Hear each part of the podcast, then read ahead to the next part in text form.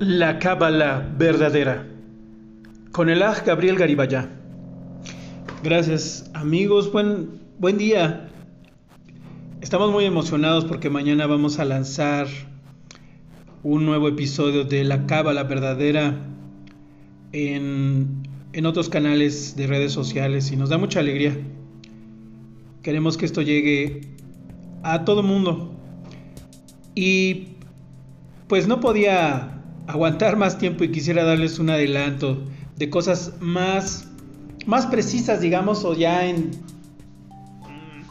Ya entrando en materia de la cábala. Les. Les eh, invito a que revisen, a que chequen cualquiera de los episodios que ya hemos lanzado. Se pueden disfrutar en cualquier orden. Eh, estoy esforzándome en que cada uno tenga una síntesis de lo que perseguimos.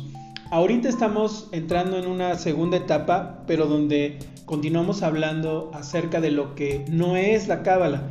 La cábala tiene muchas percepciones que son inexactas. Todas las culturas tienen su versión de la cábala. Y también vuelvo a a decir que no es nuestra intención atacar ningún tipo de pensamiento, filosofía o religión. Simplemente pues tenemos que aclarar ciertas cosas que nos diferencian de otros lugares. Eh, porque la cábala es cierto, es para todo mundo. El punto de vista de estudio de este canal, de este podcast, es desde la sabiduría hebrea, los grandes Mekubalim de casa de Yahudá, de Israel, cabalistas que muchos de ellos desarrollaron esto fuera de Israel. Y, fue, fue algo maravilloso y eso ya lo estaremos también hablando para que ustedes puedan disfrutarlo. Pero quería, quería adelantarles algo. Hemos hablado acerca de que la la cábala se basa en las correspondencias, en las correspondencias que hay en la Biblia judía, digamos, en la Torá, pero nosotros también abarcamos toda la Biblia. Ahora, la aproximación de la Kabbalah no crea, por favor, el escucha, si se me permite decirlo también de tú, no creas que es de una manera religiosa como se nos tiene acostumbrados en el mundo. Precisamente la misión de la Cábala es de marcar que no, que no es una religión y que no está, bueno, es que sí puede estar apegada a una religión, porque como les he dicho, cada, cada pensamiento, religión, filosofía, doctrina e incluso eh, pensadores ateos han utilizado las técnicas de la Cábala lo que nosotros nos aproximamos aquí es, nosotros creemos en un creador y no nada más es creerlo, estamos seguros de él. Y aunque no pretendemos imponer aquí nada, sí queremos dejar claro que la aproximación es necesaria para poder entender lo que es la cábala verdadera. La cábala parte de un principio, la creación del universo, la creación del mundo, y la creación del hombre surgió de una manera denominada Simpson. Estoy haciendo una síntesis para, para todos aquellos que empiecen a escuchar nuestros episodios. Simpson, hagan de cuenta que es el ir irse haciendo más chiquito, más chiquito y más chiquito. La grandeza del creador, su infinitud. El creador no tiene forma, no tiene límites, no tiene principio ni fin. Entonces, por decirlo en palabras eh, entendibles, el creador quiere acercarse a nosotros, acercarse y estar en su creación. Pero el creador como lo es todo, por así decirlo, se hace pequeño para hacer un espacio en el que pueda desarrollar, crearse el mundo y la vida como nosotros la conocemos y el ser humano. El creador para crear el universo y el mundo fue enviando chispas de luz, vamos a decirlo así. Estas chispas se llaman vasijas o estas chispas de luz se van depositando en, digámoslo así, vasijas. ¿Por qué? Y esta luz, esta fuerza creadora, conforme va descendiendo más, porque Él está en las alturas inconcebibles, va dosificando su luz, por así decirlo. ¿Por qué? Porque si el creador, la fuerza creadora, se revelara así, así simplemente a nosotros, nadie podríamos resistirlo, porque es, el creador es lo inconcebible. El creador es lo que está tan más allá de nosotros mismos que nos rebasa. Tú podrás darte cuenta, respetando el pensamiento que tú tengas, cuántas cosas no conocemos. Un ser humano puede conocer muchísimas cosas. Gracias a Shem. Un ser humano puede ser talentoso en una o en muchísimas cosas. Grandes genios, grandes artesanos, personas que colaboran en una oficina tienen talentos también muy grandes. El campesino, el albañil, el oficinista, la persona que atiende las mesas, el que limpia los trastos, el que hace los cálculos para lanzar un cohete al espacio, la medicina actual, grandes descubrimientos, todo eso se requiere de talentos. Y aún así, juntándolos todos, no hay un ser humano que pueda conocerlo todo. Y aún con todo lo que nos ha sorprendido esta vida, estos últimos años, con, con, esto del COVID-19, con toda también obviamente la polémica que, que, ha causado y que aquí también podemos hablar de ello si tú gustas. Con todo ello hay, hay toda una infinitud de cosas que aún no conocemos. Bueno, pues todo eso que no conocemos se considera que es, algunos le llaman la nada o el Ein o el absoluto. Yo después les platicaré porque no, no comulgo mucho con que se le llame la nada. Pero bueno, en el sentido de que es un absoluto tan integrado, tan entero, tan él, que nadie podemos accesarlo. Es como el poder de nuestra mente. Todos sabemos científicamente que nuestro cerebro no actúa con toda su capacidad. Hay quienes dicen que solo usamos un 5%, otros dicen que ya, ya estamos usando un poco más, etc. Pero la cuestión es que queda toda una enormidad de capacidad en cada uno de nuestros cerebros para desarrollar cosas increíbles, cosas que comúnmente llamamos inimaginables. Pero también conocemos que todo aquello que un día fue imaginado, un día ha visto la realidad. Qué maravilla, amigos. Qué maravilla del creador. Qué maravilla de la creación. Yo sé, tenemos amigos, tenemos conocidos que ellos dicen, bueno, eh, yo le llamo el universo. Otras personas queridas dicen, yo le llamo la naturaleza. Bueno, ya, ya hablaremos de ello. Lo que puedo decir hasta ahora es, la naturaleza fue creada. La naturaleza no creó las cosas. Asimismo, el universo es, vamos a llamarlo así por ahora, un ser creado. El universo es gigantesco, casi infinito, pero el universo no es infinito. Bueno, ahí lo dejo para que les interese más seguir nuestros episodios. Entonces, el creador se va, va dosificando la luz que va haciendo descender hasta nuestro plano terrenal para hacer este plano terrenal, para hacer los planetas, las galaxias, el universo entero.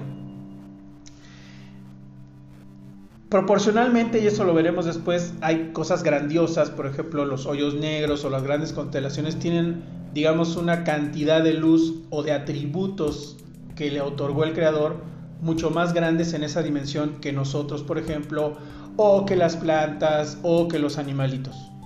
Pero todos provenimos de una misma fuente. Esa fuente es absoluta. Esa fuente es el creador. Esa fuente no tiene, como les digo, límites, ni principio, ni fin, ni antes ni después. Muchas veces nos preguntamos, y los niños preguntan mucho eso y es algo maravilloso, pero entonces, si nosotros a ello le llamásemos Dios, como se le llama en el mundo, ¿quién creó a Dios? Es que a Dios simplemente el Dios verdadero nadie lo puede crear, porque entonces alguien lo, debió de haber creado. Y ese que es el creador, pues es el creador.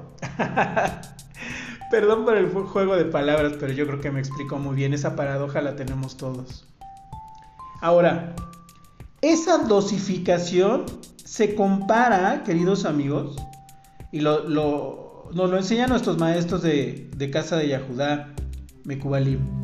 Se compara con, por ejemplo, la electricidad.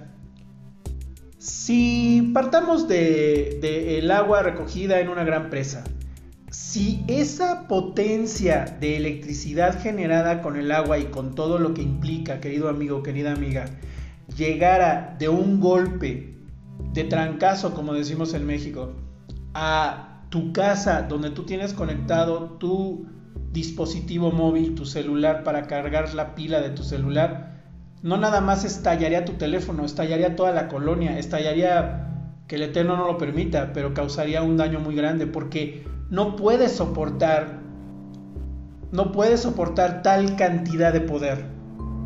Por eso en ese mismo sentido, en ese mismo ejemplo, es que se dosifica la fuerza creadora, le llamamos ahorita luz porque es con lo que más nos entendemos todos. Esa luz creadora se dosifica para que no nos haga daño, precisamente para que nos dé la oportunidad de vivir o para que surgiese la vida. Pero nosotros partimos o venimos de esa misma fuente. Ahora, cuando nosotros empezamos a estudiar, seguramente tú conoces una gráfica, un dibujo que se llama el árbol de la vida. Si no lo puedes ver en, internet, hay muchas versiones del árbol de la vida y como les digo, desde filosofías, digamos, para el bien lo han usado como también pensamientos para el mal. Esa es de las cosas que también queremos aclarar en estos episodios. Pero básicamente se le llama el árbol de la vida y son, tú vas a ver que son generalmente 10 esferas que están dispuestas eh, de manera simétrica. Una es una columna central y tiene unas esferas al lado izquierdo, unas esferas al lado derecho y una esferita que queda, digamos, colgando hasta abajo, ¿no? Es una esfera hasta arriba, que es la que se corresponde con la fuerza creadora, se le llama Keter, la corona, ya estaremos hablando de ello. Después a los lados, paralelamente hay dos 4, 6. 6 esferas paralelas hacia abajo. Después una en medio, después una más abajo y la última. La última esfera, la, última esfera es la que corresponde al mundo que estamos viviendo nosotros, el mundo material, el mundo físico, porque la esencia de las cosas no es física, es en realidad lo más bajo y no con, eso queremos decir que sea malo. También vamos a hablar acerca del concepto de bondad y maldad. Es simplemente el que está más bajo en la... ¿Quieres que le llamemos evolución? Por, por podernos entender todos, llamémosle así. No es tanto eso, pero así nos podemos entender. Es la parte más baja. ¿Cuál es el propósito de todo esto en la vida? Regresar al punto superior, regresar a la luz, regresar al absoluto. Ahora, ese árbol, esa gráfica, se divide, ah, tiene muchas divisiones, pero una división muy general, básica, es en cuatro. Se le llama mundos, se le llama mundo o lam. Hay uno, el más abajo, que es el de la materia. Otro, digamos, más arriba, la forma de la materia. Otro más arriba es la forma abstracta y la más arriba, la superior, es la esencia. Y si volvemos a como yo les estaba exponiendo, todo viene de la esencia. Tú cuando reflexionas un tema siempre buscas la esencia, de dónde vino todo esto. Bueno, pues en este sentido, en el sentido de la creación de todo, de lo visible y de lo invisible, todo partió de la esencia. Esa esencia tiene que ver con el absoluto, con el Ein Sof, con el creador. Ya hablaremos que hay escuelas que dividen también esto, pero en general creo que me puedo explicar de esa manera. De la esencia hacia abajo, digamos que el proceso, en la medida que desciende esa luz creadora, primero es la esencia. Esa esencia, digamos que no se ve, es invisible, no. Nada más la fuerza creadora sabe lo que es. Después esa esencia se vuelve una forma abstracta. Lo que no se ve empieza a cobrar una forma, pero aún no es definitiva, por así decir. Es abstracto, pero empieza a tomar una forma. Tú puedes tener ideas de cosas, de cualquier cosa, y hubo un punto en el que era nada, en que a ti no se te ocurría, pero ya estaba dispuesto que iba a ocurrir eso, porque está ahí para que tú utilices esos materiales, digamos, que al principio no nos damos cuenta y no vemos, obviamente por darlo eh, en el, la cuestión de las ideas. Después esa idea es una forma abstracta porque la tienes como idea. Todavía no lo ves físico, todavía estás pensando cómo, le das vueltas a cualquier idea creativa que tú tienes. Después esa idea, esa, esa forma abstracta empieza a tomar forma. Incluso como idea, ya tiene una forma, la forma de la materia. Y dices, ya, ya sé, esto va a ayudar a mi negocio. Y fíjate que no es algo tangible todavía. Bueno, pues con las cosas tangibles e intangibles, así sucede. Y la fase última es la materia. Esa idea para tu negocio, eso que implementaste en tu trabajo, o esa cosa concreta que hiciste, quien hizo la primera silla, quien hizo una cuchara, quien hizo una mesa o una computadora o un dispositivo móvil, llevó todo un proceso de descenso. Todo se crea desde arriba, desde su esencia, y se va desenvolviendo hasta tomar forma material. Esto se llaman